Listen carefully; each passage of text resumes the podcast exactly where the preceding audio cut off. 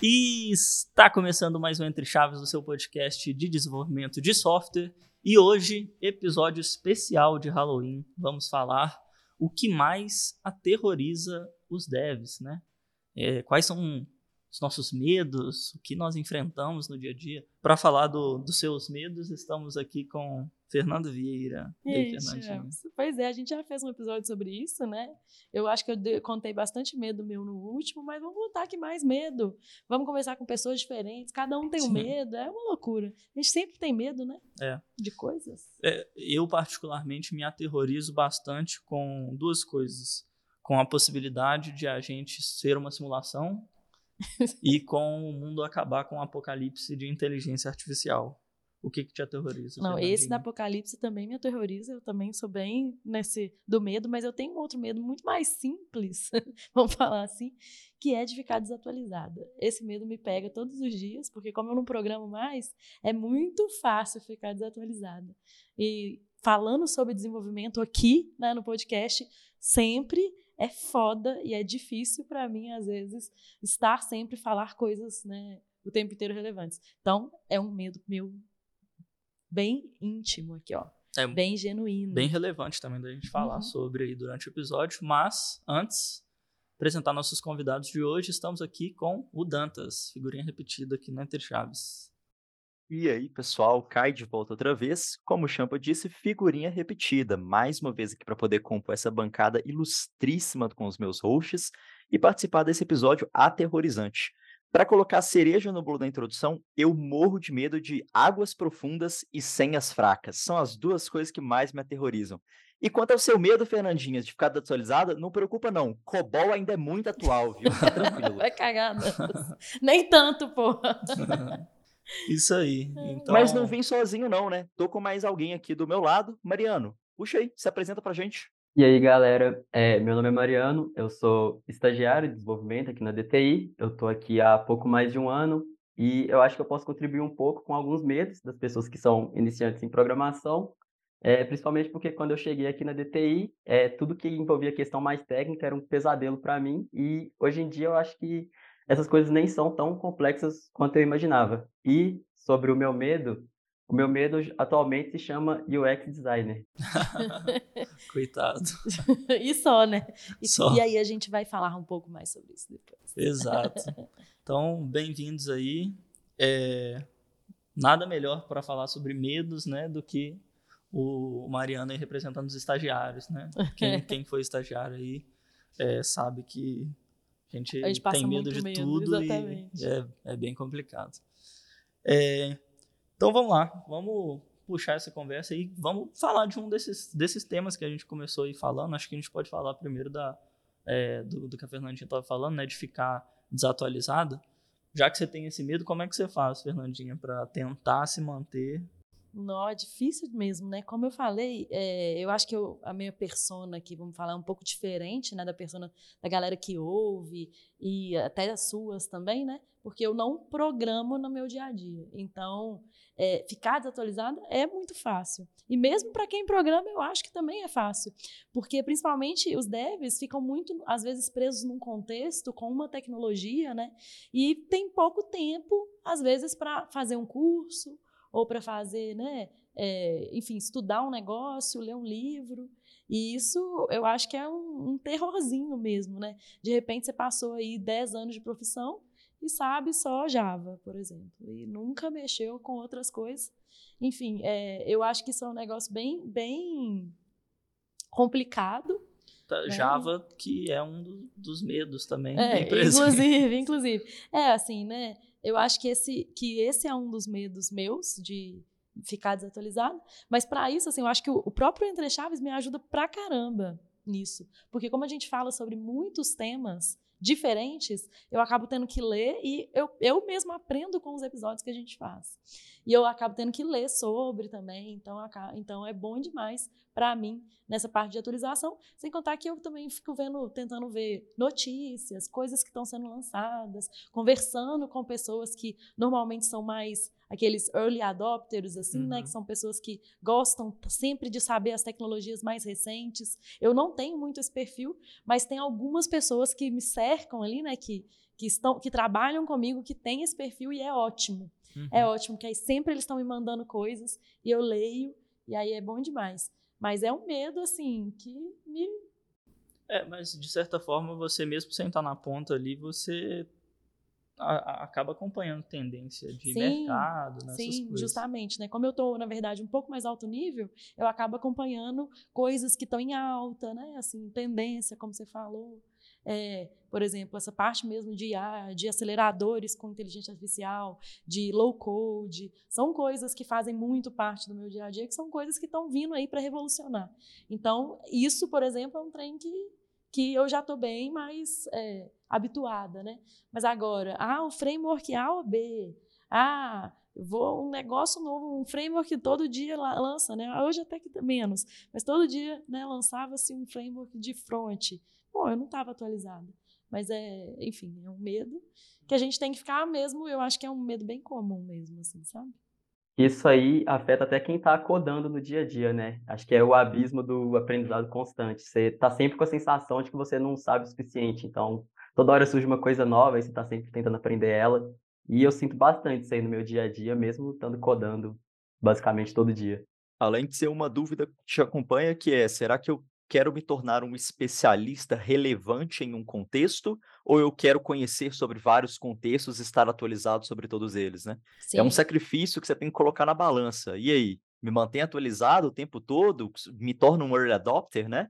vou estudar sobre essas tecnologias novas ou eu me torno um especialista e extremamente produtivo, mas em um contexto muito fechado, muito específico? É, esse, esse é um assunto interessante. A gente já fez um episódio de full stack versus especialistas aí, mas a minha opinião, bem particular aí nesse caso, é que vale a pena diversificar assim, um pouco é. os conhecimentos e aprender bastante, estudar bastante sobre a base ali que faz parte de todas as tecnologias, assim, que são coisas Exato. importantes saber que você vai aplicar em tudo. Mas, falando de tecnologias, frameworks, linguagens, eu tendo a achar que, ainda mais agora, daqui a uns 20 anos, a, a gente vai ter cada vez mais camadas de abstração Sim. dessas coisas e vão ser coisas que a gente vai se preocupar cada vez menos. Então, é, eu, eu, não, eu não, vejo muito. Eu concordo com você, assim. Acho que a gente vai se preocupar ainda mais uh, agora, assim, né? Antes já era, assim. Estou num projeto, sei lá, de Python, não sei Python, mas sei muito C Sharp, por exemplo. Ia lá no Google, como fazer isso aqui que existe no C Sharp em Python. Agora, com, com o GPT, você consegue quase que escrever o código C Sharp e vai lá e pede é. para ele transformar em Python, né? Então, ou, assim, ou então também você quase com... que não uma ferramenta de low code, você é. arrasta uma caixinha lá e tá é, pronto, é, sorvetinho. Que ainda, né, ainda mais de uma abstração ainda maior, né? É. Então assim, eu, eu concordo e, com e, você, talvez esse meu medo aqui, né, de ficar desatualizada, ele vai se transformar em outras coisas, na verdade, né? Acho que assim, não, acho que o medo de ficar desatualizado pode até continuar, mas talvez com outros focos, vamos falar assim, porque eu concordo com você. Que cada vez mais menos vamos ter que se preocupar com isso, né? Você trouxe outra palavra que faz arrepiar a espinha aí, viu, Champa? Que é o tal do low code, cara. Às vezes dá até um, um frio na barriga quando eu escuto, sabe? Pelo menos do lado da segurança, quando o pessoal fala que vai começar um projeto em low code, dá uma dá uma suspirada, você precisa de tomar, né, tomar um ar ali, pensar um pouquinho como que você vai trazer essa notícia triste para os devs e falar, amigo, não faz isso não, por favor, porque dá medo, né, do produto que eles podem entregar. É, eu acho assim, né? Eu acho que essas ferramentas de low code elas têm evoluído muito. A gente até estava discutindo, né, Chama, sobre fazer um episódio novo sobre low code, que a gente já tem um episódio de low code aqui, que é que a gente falou bem no início, assim, que estava começando esse hype maior que a gente está vendo agora, né? E a gente falou muito sobre a utilização de low code para MVPs, para experimentos, né? Mais para realmente provar conceitos ou provar hipóteses. Mas agora sim, acho que tem evoluído bem as plataformas de low code e mesmo na parte de segurança, Dantas, assim, eu acho que são plataformas que estão ficando mais robustas na parte de segurança também. Tá? Assim, assim eu acho, tá? Eu posso tá, eu não sou hacker, não sou uma Faz engenheira favor, de cibersegurança. Defende low code perto de mim, não? Mas eu, eu acho que o que vem para mim do low code do medo é do que a gente faz hoje se transformar muito mais no low code do que não, sabe? Assim, é, brincadeiras à parte, eu concordo. É muito mais uma questão de bons hábitos do time do que da tecnologia em questão, né? É, Se você for um mestre do, da arte, né? Até mesmo o PHP pode ser seguro. E olha que a gente está falando de PHP, hein? é, eu, eu achei, inclusive, que o que você ia falar, é, antes do seu medo de low code era medo da sua mãe começar a programar e roubar seu emprego. Assim. Eu também achei que assim, é. ia, por, ia, por, esse caminho, eu também achei. Não, não né, da gente, da gente parar de ser relevante, né? É. A gente, como programador, parar de ser relevante. e esse é um medo. Também, esse né? é um medo, assim, muito grande também, né? Da gente parar de ser relevante, não só pelo low code, mas pelas inteligências artificiais e por essa abstração que a gente estava falando, né? Da gente, uhum. enfim, é, de reduzir um time que era 5 para 1, ou, enfim, mudar muito a nossa a nossa profissão a ponto da gente talvez não gostar mais disso, sei lá. Uhum. O Dantas alugou a minha cabeça agora falando dessa parte de segurança em low code, porque eu uso bastante low code aqui no meu contexto e nunca nem passou pela minha cabeça preocupar com segurança enquanto eu estou fazendo alguma coisa assim. Então, tipo, Uhum. É um, um, novo medo aí que acabou surgindo agora. Não preocupa não, passou pela nossa cabeça, tá? Por isso que a gente pegou as moedas lá da Round pra gente. Pode ficar despreocupado. Mas é, é, até, claro, né? Assim, vale a pena depois, depois eu conversar, Mariano, com o Dantas, para ele fazer uns testes aí de penetração, ver se ele consegue né, encontrar alguma vulnerabilidade aí nos seus low codes. Achei bem hollywoodiana a fala da, a fala da Fernandinha, gostei. É, eu achei engraçado que você não falou que tinha medo de, de vírus, né, Dantas? Porque já tá acostumado. Não tenho, cara. Já é... O corpo já criou imunidade. Já, já tá com imunidade. Um conselho bom, assim, pro computador é que tem, o meu computador já tá com tanto vírus, mas tanto vírus, que eles disputam recursos entre si. Então nenhum deles opera direito. Olha Entendeu? Só. No final das contas, meu computador tá ótimo. É uma boa dica, né? Baixe vírus o suficiente para um afetar o outro. Mas o Dantas falou que tem medo de senhas fracas, né? É uma coisa que ele falou aí. Morro de medo de senhas fracas, Fernandinha. Quando eu vou entrar em um time que, por muitas vezes, com uma frequência assustadora, eles têm as senhas deles salvas em arquivos hard-coded, né? E aí você vê lá a senha 1234, PES 1234, ou a senha é o mesmo nome do admin, né? Admin é admin, ou muda o nome, muda a senha para ser igual também é, é uma frequência avassaladora. E isso realmente me assusta, porque se vocês soubessem a facilidade com que nós conseguimos quebrar esse tipo de senha, é questão assim, em poucos segundos, milhares de tentativas foram tentadas e a sua senha provavelmente estará no meio dessas milhares. Então, não tem como não ter medo. É, eu tenho medo de senhas fortes compartilhadas por mensagem. Que, porque aí você, você entra no Teams lá, pesquisa assim, senha, e aí você tem acesso a todo tipo de conteúdo, né? É lógico, né?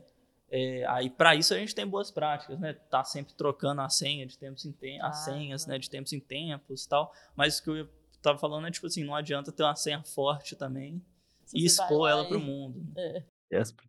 Eu achei que você ia falar que para isso nós temos umas boas práticas, né? A gente compartilha só por WhatsApp, né? E não pelo Teams. Eu estava pensando nisso no compartilhamento via WhatsApp. Afinal, é criptografado de ponta a ponta. E aí? pode ou não pode? Bom, mas já que está no tema de Halloween, eu vou trazer um outro assunto, então, aproveitando o gancho da segurança, que eu morro de medo, que são zumbis. Cara, morro de medo de ataques de zumbis também. A Fernand... não, não entendeu, Fernandinha? Calma, não, é porque não é a gente passou de senha para zumbi, tô... foi, foi Sim, é porque ainda estou falando da segurança, mas eu não estou falando sobre zumbis dos filmes lá de Hollywood, do Walking Dead. Eu estou falando de computadores zumbis. Ah, ah, vai. Ah, os computadores zumbis você não tem medo não, né? Tudo bem. Então o Champa tocou no assunto aí dos vírus. Um tipo de vírus extremamente comum dentro de um computador é um vírus que transforma ele em um zumbi ou a termo em inglês, como a gente costuma chamar, inclui ele em uma botnet, né? Então ele vira um bot, um zumbi que ele vai ser operado por um zumbi pai ou diretamente pelo hacker que conseguiu dominar aquele computador. E essa cadeia de computadores, ela pode ser usada para diversos tipos de ataque. Um deles, incluindo o DDoS, que é um dos ataques, um dos poucos ataques hoje que a gente passa por ele que não existe uma solução direta se milhares de computadores precisarem fazer uma requisição para o seu site, às vezes seu site vai cair. Não tem muito o que fazer, porque se você bloqueia eles, é a mesma coisa que você bloquear seus clientes também, né? Se você não souber diferenciá-los. Então, no final das contas, zumbis dão medo sim, porque eles têm uma operação incrível acontecendo por detrás e que torna até mesmo os atacantes impossíveis de serem rastreados, porque existe uma série de cadeia, um proxy chain, né, que leva o ataque, a ponta final do ataque, até o atacante. Então, assim, os zumbis, eles atuam com frequência no meio da segurança da informação e eles causam muito problema. Não tem um único profissional de segurança que não tem medo de se deparar com uma horda deles. Tem, tem um perigo do meu computador virar um zumbi? Como é que eu é, me previno disso daí? Pois é, esse é um dos grandes problemas. Grande maior parte dos computadores que são zumbis não sabem que estão inclusos ah. em uma ah. botnet. Oh.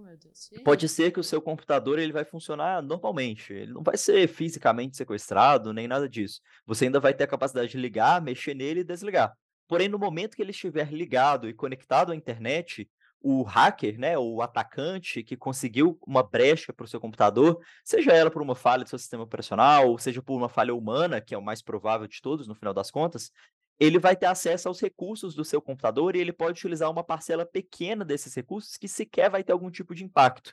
Além de outras técnicas como evasão e obfuscação para que ele possa passar despercebido pelos sistemas de monitoramento do seu computador, como seu antivírus ou o próprio o antivírus baixado, né, ou o próprio sistema de defesa do seu sistema operacional, como o Windows Defender, por exemplo. Então assim, existem diversas técnicas que ele pode utilizar para ele simplesmente passar por debaixo dos panos, despercebido. E às vezes, sendo sincero, nem vai fazer tanta diferença assim para você. Vamos supor que uhum. tudo que ele vai utilizar no computador, ao invés de querer registrar um, todas as suas chaves, suas senhas, todas as suas entradas, ele simplesmente vai utilizar ali para fazer umas requisições aqui e ali para uns sites. Então, você não vai nem ver, né? Você não vai perceber nada. Olha aí. Nossa, que doideira, hein? Olha aí, nomeamos um medo aqui que eu nem tinha é. ainda. Tá com vírus zumbi rodando nas suas veias aí, não sabia, é. hein, Fernandinha? Pois é, eu, e eu com medo de zumbi mesmo. Né? é isso. Mas e Mariano também falou, né, do o, o medo aí inicial de é, chegar e se deparar com problemas complexos, né, de desenvolvimento, não ter tanto conhecimento. Conta aí para nós desse medo seu. Cara, acho que essa questão de conhecimento, acho que um medo que eu tenho é entender a arquitetura do projeto que eu tô. Tipo, a questão de como que uma camada vai se comunicar com a outra, o que cada uma delas faz.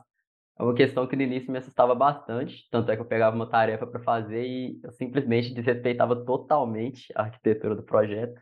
Aí já aconteceu o caso do meu DL passar a tarde inteira em cal comigo, aí eu fazia uma coisa, mostrava para ele, ele lá e me explicava, eu refazia, e foi assim que eu fui pegando ela. Então, acho que principalmente quando você é iniciante em programação, eu considero a arquitetura do projeto uma, das coisas mais complexas de se entender e seguir ela da maneira correta, né? Não, me, me identifico bastante com, com esse relato aí, porque eu lembro também que é, no início, assim, eu, eu errei muito, coloquei muito código no lugar errado, assim, por, por não conhecer também. Só que o, o, o, lado bom foi que eu acho que a melhor maneira de aprender foi colocando do lado errado e alguém me explicando por que, que não era para aquilo estar tá ali, né? Mas realmente, no início é bem. É, é bem difícil, né? Assim, acho que é isso. É, talvez você chega num, numa, num projeto, né? Que você tem tanta coisa ali para você aprender que você fica meio perdido mesmo, né? Assim, de como, como você falou, né? Como os componentes se interagem uns com os outros. E às vezes, se, se o projeto não tem uma boa documentação, assim, aí você fica perdido por um bom tempo ainda. Né? Porque você fica sempre, é, sempre precisando de alguém para te explicar, né? Como estão as coisas. É. Então, é, eu concordo que é. Você acaba aprendendo com code review, né? Para algumas Sim. pessoas pode ser um meio, mas também é um momento ali que você está aprendendo sobre as coisas. Mas tem muita gente que tem medo do code review. Eu boto fé que isso aí é um, é um medo, talvez, né? Um medo, um medo grande, justamente de errar, né? Ou de expor os seus erros, ou de achar que a outra pessoa vai olhar o seu código e falar que merda, né? Eu falar assim, não, mas você tá de sacanagem, né? É, eu acho que esse é um medo grande mesmo, de expor os erros, né? É, um, um outro medo Falhar. que eu vejo muito no início, assim, também, é o de é, falar. Né? Perguntar, de perguntar, né? falar expor dúvidas, opiniões ali que às vezes estão certas, estão erradas, quando é, a pessoa está mais no início, assim, né? Só que eu acho que é fundamental e às vezes é um diferencial, assim, da pessoa que vai conseguir evoluir mais rápido porque tá colocando ali as dúvidas, falando, você fala uma palavra aqui que eu não conheço, me explica o que, que é isso aí. Justamente. E, né? e, isso eu vejo muito também. A gente né? até falou num episódio que a gente gravou sobre gestão de tempo, né, Champs? O tanto que é importante a gente conseguir gerir bem o nosso tempo, e uma das formas de fazer isso é saber os momentos de perguntar. Né, pra, de colaborar com o outro, de perguntar, de tirar suas dúvidas, justamente porque isso também nos ajuda a ser mais produtivos, né? Mas eu Uhum. concordo que é um medo. Eu mesma tinha esse medo gigante, muito, muito, muito. Eu já acho que eu já dei esse relato aqui no Entre Chaves outras vezes, mas assim, eu mesma, eu esperava no meu, no meu com meu primeiro DL, eu esperava ele quase que ir embora para fazer as perguntas que eu precisava, assim. Eu ficava anotando tudo, aí na hora que ele levantava da cadeira, ele tinha ódio de mim por Coitado. causa disso. Ele chamasse ele aqui, ele levantava da cadeira, eu falava assim: "Ah, Fábio, que era o nome dele. Fábio, eu tenho dúvida. Vem cá. Aí ele tinha ódio, porque. Aí ele, ele, falava assim, né, depois de muito tempo, né? A gente virou amigo e tal. E ele falava: ah, às vezes eu levantava até antes, porque eu já sabia que você ia me chamar, e então eu já levantava antes para não. Porque eu sabia que a gente ia gastar pelo menos ali uns 20 minutos conversando ainda. Se chamasse ele aqui, ele ia falar que tem medo de você, né? É, exatamente. Mas deu pra ver que o medo de falar você perdeu, né, Fernandinha? Isso aí ficou pra trás. Olha, Dantas, assim, vou contar. Esse, esse é até um negócio que eu tinha anotado aqui, que realmente medo de falar em público é um negócio que eu tinha muito, e eu acho que muitos devs têm, têm também, né? Se identificam com esse medo de falar em público, ou de apresentar uma coisa, ou de falar até com o cliente, né? Eu acho que muitos devs se identificam com isso. E eu não sou diferente, assim, eu tinha muito medo de falar em público. Porque, gente, na escola, para apresentar um trabalho, eu tinha que treinar cinco horas, assim, porque eu, eu odiava estar na frente de pessoas e não saber o que falar. E me dar branco, ter a possibilidade de me dar branco. Eu tinha muito medo mesmo. Mas eu, eu, eu fui mudando. E o Entre Chaves também foi um que me ajudou pra caramba com isso. Porque aqui, toda semana eu e Champs estamos aqui falando essa baboseira aqui, né? Essa falazada danada. E, e, claro, né, a, a gente normalmente está com poucas pessoas, mas esse é, é um podcast que é muita gente vê, né? Muita gente ouve, né? Vamos falar assim. E querendo ou não, eu também faço muitas palestras hoje. Então, acho que eu perdi esse medo, mas foi intencionalmente. Eu acho que foi um trabalho. E por isso que eu, eu falo também, né, com as pessoas que falam, pô, eu tenho medo de falar em público, eu não gosto e tal. Eu acho que é, é, é intencional mesmo. A gente tem que estar disposto a tipo assim, se a gente quer, né, ter essa habilidade de oratório e tal, a se desafiar mesmo e se colocar na frente, porque eu acho que é assim que a gente vai perdendo medo. Né? Eu acho que é isso É. aí. É. Vocês têm medo de É. falar em público, gente? Vocês dois? Cara, eu lembro disso só quando o dia que eu conheci o Vinição. Eu só conversava com ele na presença do meu PO, mas em outras situações não. Tem medo de, de, de sócio da empresa. Esse medo é comum. Esse medo é comum também. Olha, medo de sócio da empresa eu não tenho, não, mas a mensagem aleatória do RH, essa daí às vezes pega desprevenido, viu? Eu fico evitando de abrir o chat. Eu vejo que chegou lá e mais tarde eu Achamos respondo. quem atrasa pra lançar as horas aí. ó. Medo de chat urgente. Urgente. Nossa, Medo não, esse do- eu não tenho medo, não, Medo tenho do ódio. É, Eu vou até emendar aí Eu o medo do ódio. chat urgente Nossa, na, é mesmo. na sala de guerra. Muita gente tem medo de, de sala de guerra, né? É, eu acho que também a relação com a, com a sala de guerra é mais ódio do que, do que medo também. É. Mas, O cansaço fala por si só, né? é, Eu gosto de sala de guerra, isso é real, assim, né? Meu, tá, a gente estava falando aqui antes nos bastidores sobre os nossos perfis de sermos resolvedores de problema e o tanto que isso é importante, né? E eu considero isso muito importante como é, uma característica bem boa, né, para um desenvolvedor ser resolvedor de problema. E eu me considero uma resolvedora de problema, então eu adoro sala de guerra.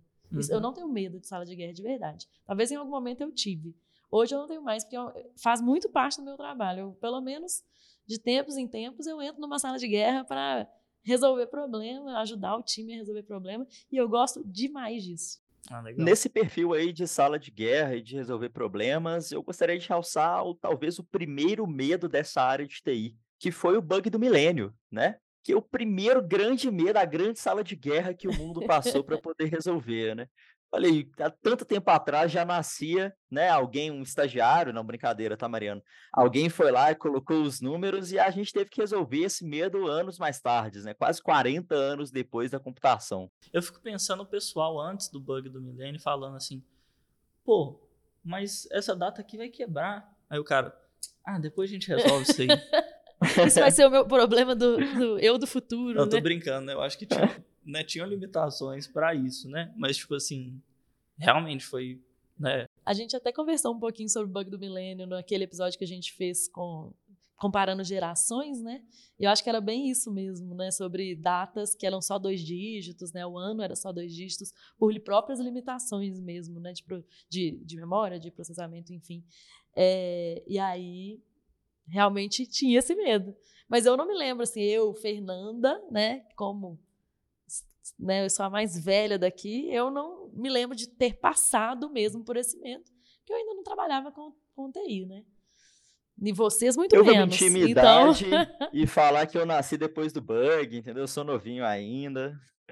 Mas comparando, além de gerações, comparando o nível de experiência também, o Mariano trouxe algumas, alguns medos de estagiário e eu acho que alguns deles duram até a senioridade, viu? Eles não vão embora, não. Hoje mesmo, antes de vir para cá, eu passei por uma experiência assustadora, onde na reunião estava eu, minha equipe de segurança, o desenvolvedor líder do projeto e um arquiteto. Então, uma senioridade relativamente elevada para aquela reunião. E quando o DL apresentou o problema para a gente, que era nitidamente um ataque que estava acontecendo, olhamos um para as caras do outro em nossas câmeras e ninguém fazia ideia do que, que era aquilo e de onde que estava sendo originário. Uhum. E quando a gente expressou isso, deu aquele silêncio de medo, puro pavor na cara das pessoas, né? Mas não se preocupe, Fernandinha, não precisa de passar no RH, a gente já achou, o problema já foi resolvido, tá Ufa. tá bom? Ainda bem que você, ainda bem que você completou Mas... isso, a frase aquela. Você, você falando Por disso aí... Por alguns segundos foi um terror completo, foi um silêncio, assim, apavorante. Você falando disso aí, é, um medo também são aquele tipo de problema que você não consegue descobrir o que, que aconteceu debugando, né? É, um tempo atrás a gente teve um problema que era de concorrência, onde você tinha, você tinha uma quantidade limitada de um recurso e quando a pessoa reservava ele, você tinha que descontar aquela quantidade reservada no banco. Só que chegou até a gente que um lugar eles conseguiram fazer mais resgates do que a quantidade que a coisa possuía. Aí o primeiro passo, a gente deu uma olhada no banco, a gente confirmou que realmente resgataram mais do que supostamente tinham inserido no banco.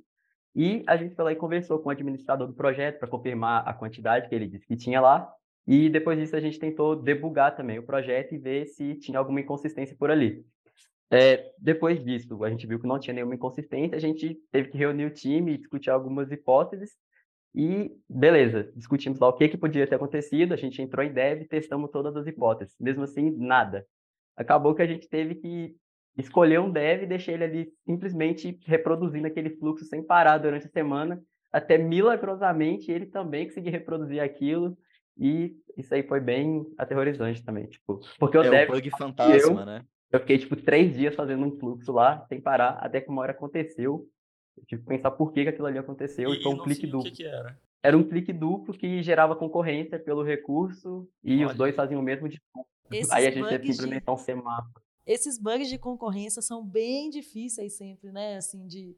Porque é justamente o debug, o próprio, a própria, o próprio debugging, né? Ele altera o estado da aplicação a ponto de você não conseguir simular né, a concorrência. Então, é, esses é. bugs são foda. Eu também concordo com você. São, é um medo mesmo. É, eu ia, eu ia trazer esse, esse medo também do bug fantasma, né? Que o bug acontece, mas quando você vai resolver, tá tudo certo. E aí, como é que isso funciona? Ou então, tudo funciona lindo no ambiente, no, outro, no outro não, não, não, não funciona, funciona nada. É, o bug fantasma é o Fred Krueger dos desenvolvedores, né? Porque você tá dormindo e ele tá te assombrando nos seus sonhos ainda, né? Você não consegue tirar ele da cabeça.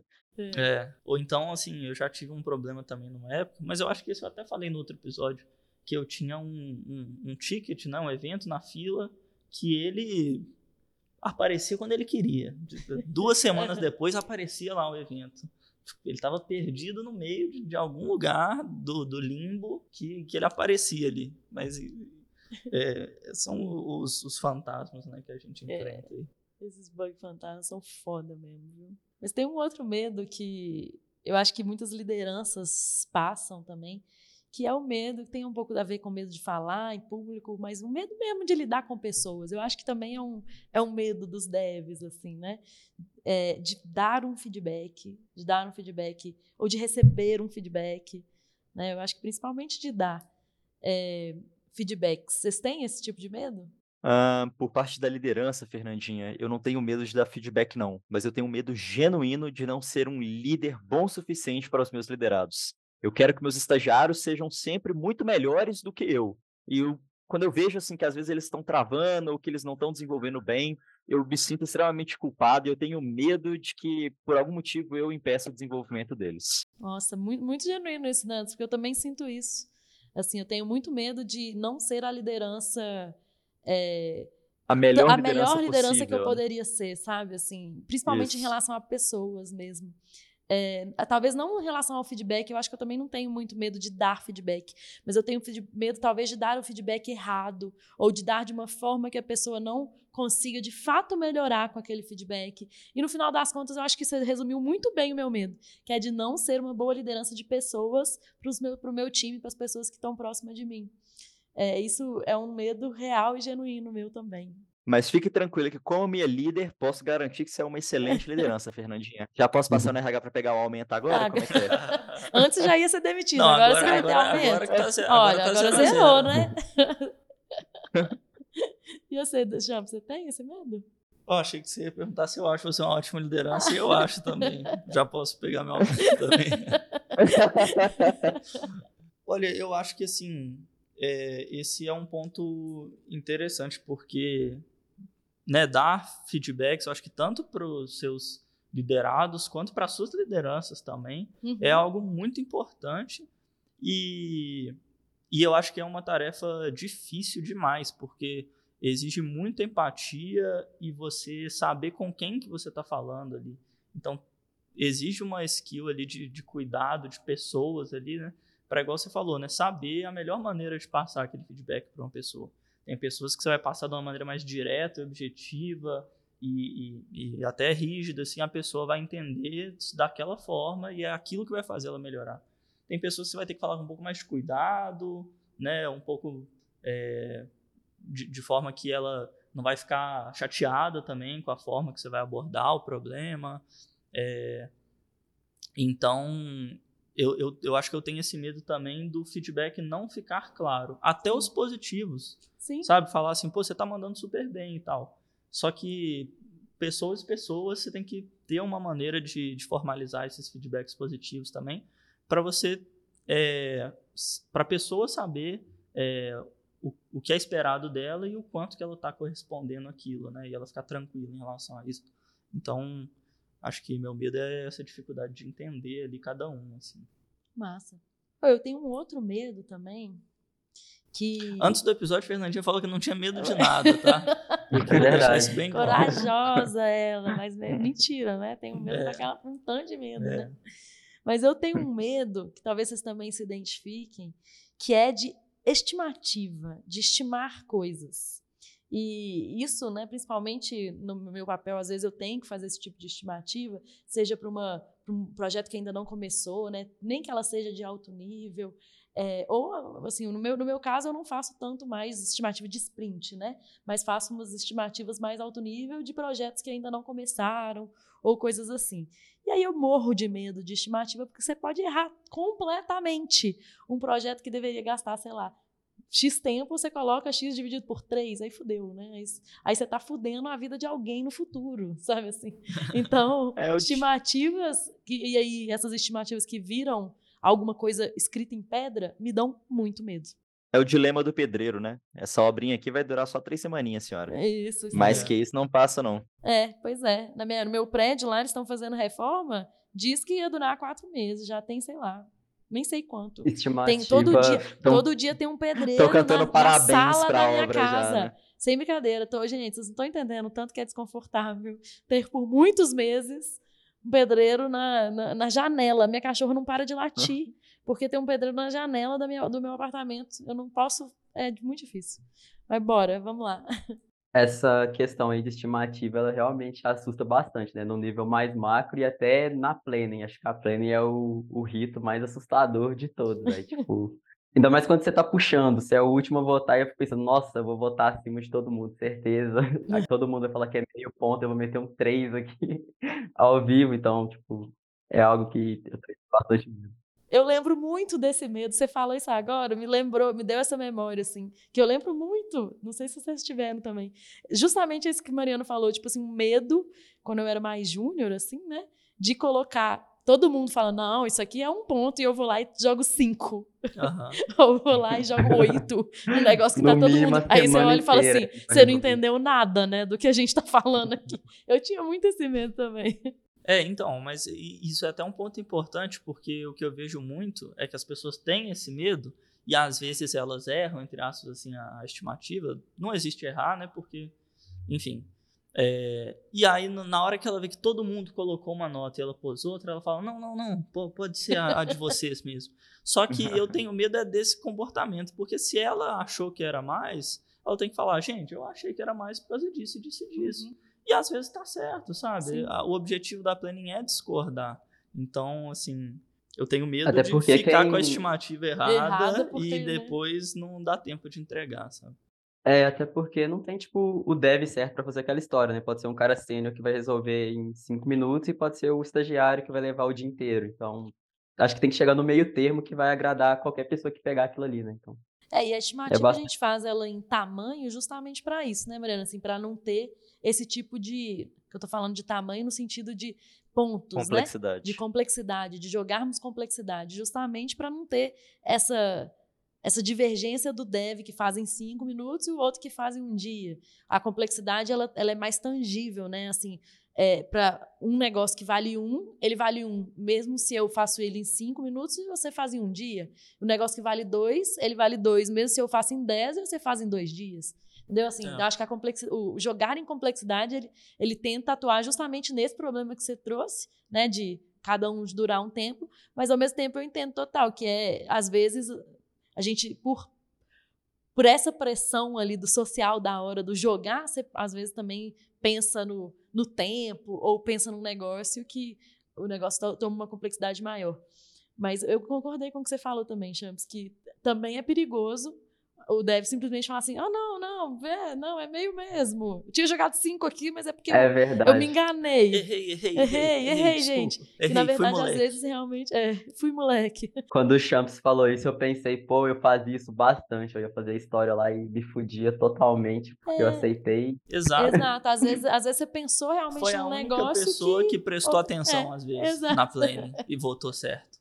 E aí, É, não volta reproduzam atrás, né? isso, É. galera. Também acho. Ou então a pessoa, o que eu tenho medo mesmo é da planning que deixa passar coisa. Porque na planning tem que sair da planning com as coisas, né? As, as, as respostas, né? As histórias refinadas, sem dependência e técnica funcional. Então eu tenho medo de sair da planning no dia seguinte, repassou a história, a pessoa vai desenvolver e fala: Ué, mas tá faltando um trem aqui? Ou então isso aqui não faz sentido? Não existe a rota. É. Exato. Não só da planning, como qualquer rito que pode ter uma falha na execução, né? Seja a dele que dura 50 minutos, seja a planning que deixa passar alguma coisa, o refinamento que não tem a pessoa certa envolvida e não tem o, não tem o necessário para começar a história ali, você acha que tem. Isso aí é um clássico, né? Acho que é o medo de todo desenvolvedor que É. está dentro de um time hoje. Mas tem um medo, talvez ainda mais clássico, que nós estamos com o estagiário aqui, a gente não falou dele ainda. Mariano, você não tem medo de deletar a base de produção sem querer, não? A todo momento, é um medo inconsciente. Eu tô fazendo um relatório, eu tô fazendo um select, aí vem aquele pensamento. E, e se o banco, se eu dropar todas as tabelas enquanto eu E faço se o esse select? select virar um delete do É. nada?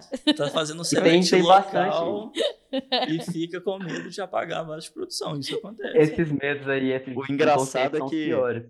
quando você dá o update ali, né, para poder mudar alguma coisa, tem tem dois sintomas muito notórios do medo, né? Que é primeiro o alívio, quando você olha lá, comando executado com sucesso. Uma E linha aí, logo afetada, né? tem o baque do medo, né? 480 mil linhas afetadas. Mas vai. Ai, peraí. Aí Pera, vem aquele não. medo atacar cardíaco. Quando você bate a mão e não sente seu ar no bolso, é isso. Ai, Esse nossa, medo esse aí- frio na barriga é muito ruim. Eu, É, eu acho até na contei essa, essa história aqui no Entre Chaves de um, de um que eu fiz assim. Não era exatamente uma base de, era uma base de produção, mas não era um banco de dados, né? Eram umas listas no SharePoint, vou falar assim, né? Aí que eu fiz um que era assim, um update sem o era, assim. Foi recente isso. E aí o negócio tava demorando, e eu assim, gente, esse negócio não devia demorar, não. Devia ser assim, rapidinho, o que que tá rolando? É, eu, eu confesso. Aí me deu um. Quando eu percebi, gente, que o negócio tava, tava mudando tudo, me deu um frio na barriga. Nossa Senhora! Eu saí clicando igual uma doida. Meu Deus. Essa- Mas eu consegui reverter, Essa- foi, deu tudo aí, certo. Inclusive, foi, acho que, a minha maior gafe como estagiária, acho que foi isso. Uma vez eu estava mexendo num sistema de reserva de assentos aqui da DTI, reserva de local, e eu mudei sem querer a reserva de todo mundo em produção para Lavras. Aí, Então é por isso que eu tive que ir pra Lavras aquele dia, Mariana. Caramba. Por isso que me levaram pra lá. Aí a gente entendi. deixou uma mensagem lá no, no chat do suporte explicando o que, que aconteceu, que tava tudo certo com as reservas. É porque o engraçado é que o Mariano falou: não, isso foi o meu maior gafe como estagiário. E eu fiz esse, isso que eu contei pra vocês, não deve ter um mês, gente. Mentira, não tem, tem tipo, sei lá, três meses. E eu Pô. sou sênior, né? Assim, sou, sei lá, liderando a engenharia do negócio. Ontem, ontem eu fui fazer uma história de, de meio ponto. Menos que isso, era um cafezinho lá do Azure, era só trocar uma imagem.